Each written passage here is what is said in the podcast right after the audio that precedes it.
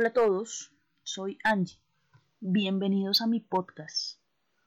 Quiero comenzar estos episodios leyendo a uno de mis autores favoritos, Julio Florencio Cortázar, argentino, nacido el 26 de agosto de 1914 y fallecido el 12 de febrero de 1984. Él es considerado uno de los principales escritores de la literatura universal. A mí personalmente me gustan sus cuentos, porque lo ponen a pensar a uno en cosas que generalmente se dan por hechas. Hoy voy a leer un par de relatos que se encuentran en el libro Historias de Cronopios y de Famas, que fue publicado en 1962 y que a mi modo de ver describen muchos de los aspectos de la cotidianidad que vivimos hoy. Instrucciones para cantar. Empiece por romper los espejos de su casa. Deje caer los brazos. Mire vagamente la pared. Olvídese. Cante una sola nota. Escuche por dentro. Si oye, pero esto ocurrirá mucho después, algo como un paisaje sumido en el miedo, con hogueras entre las piedras, con siluetas semidesnudas en cuclillas, creo que estará bien encaminado. Y lo mismo si oye un río por donde bajan barcas pintadas de amarillo y negro. Si oye un sabor de pan, un tacto de dedos, una sombra de caballo. Después, compre solfeos y un frac. Y por favor, no cante por la nariz y deje en paz a Schumann. Instrucciones para llorar. Dejando de lado los motivos, atengámonos a la manera correcta de llorar, entendiendo por esto a un llanto que no ingrese en el escándalo, ni que insulte a la sonrisa con su paralela y torpe semejanza. El llanto medio u ordinario consiste en una contracción general del rostro y un sonido espasmódico acompañado de lágrimas y mocos. Estos últimos al final, pues el llanto se acaba en el momento en el que uno se suena enérgicamente. Para llorar, dirija la imaginación hacia usted mismo, y si esto le resulta imposible, por haber contraído el hábito de creer en el mundo exterior, piense en un pato cubierto de hormigas, o en esos golfos del estrecho de Magallanes en los que no entra nadie, nunca. Llegado el llanto, se tapará con decoro el rostro usando ambas manos con la palma hacia adentro. Los niños llorarán con la manga del saco contra la cara y de preferencia en un rincón del cuarto. Duración media del llanto tres minutos. Instrucciones, ejemplos sobre la forma de tener miedo.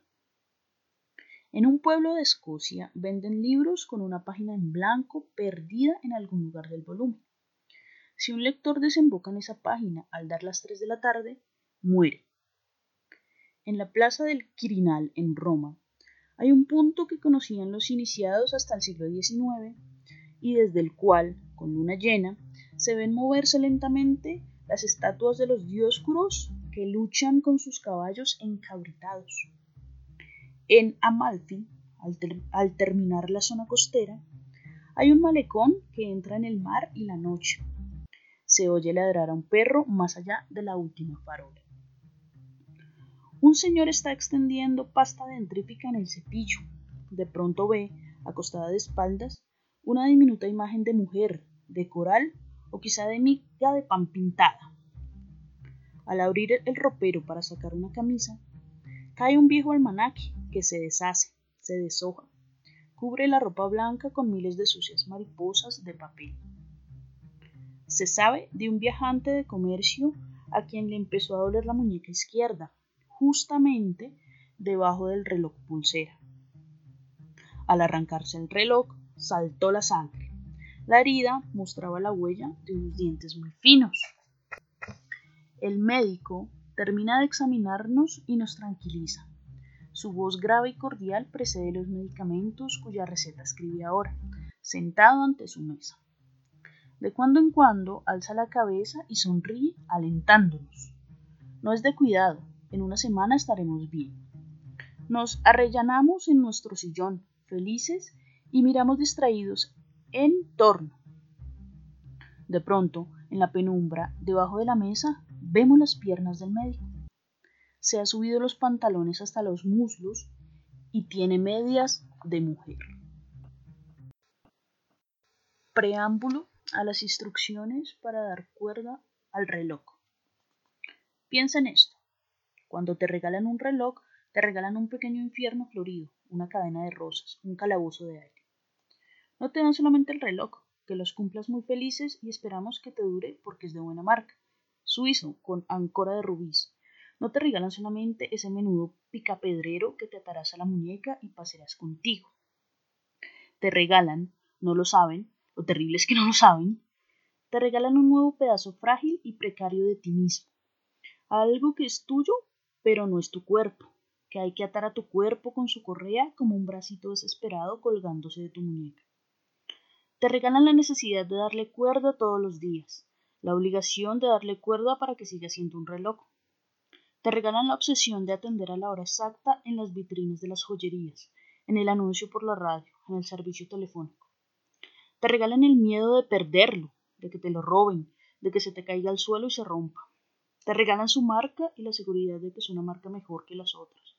Te regalan la tendencia a comparar tu reloj con los demás relojes.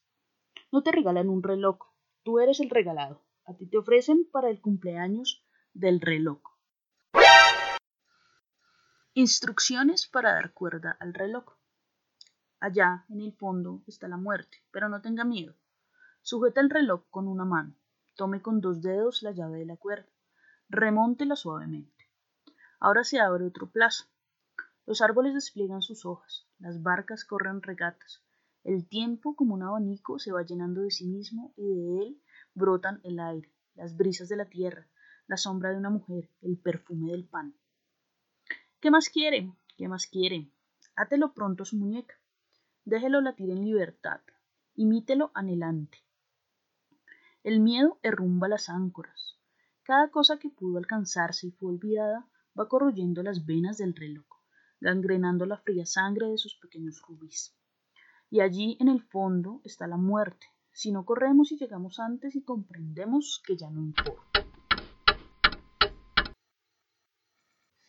Gracias por su tiempo, que tengan bonitos días.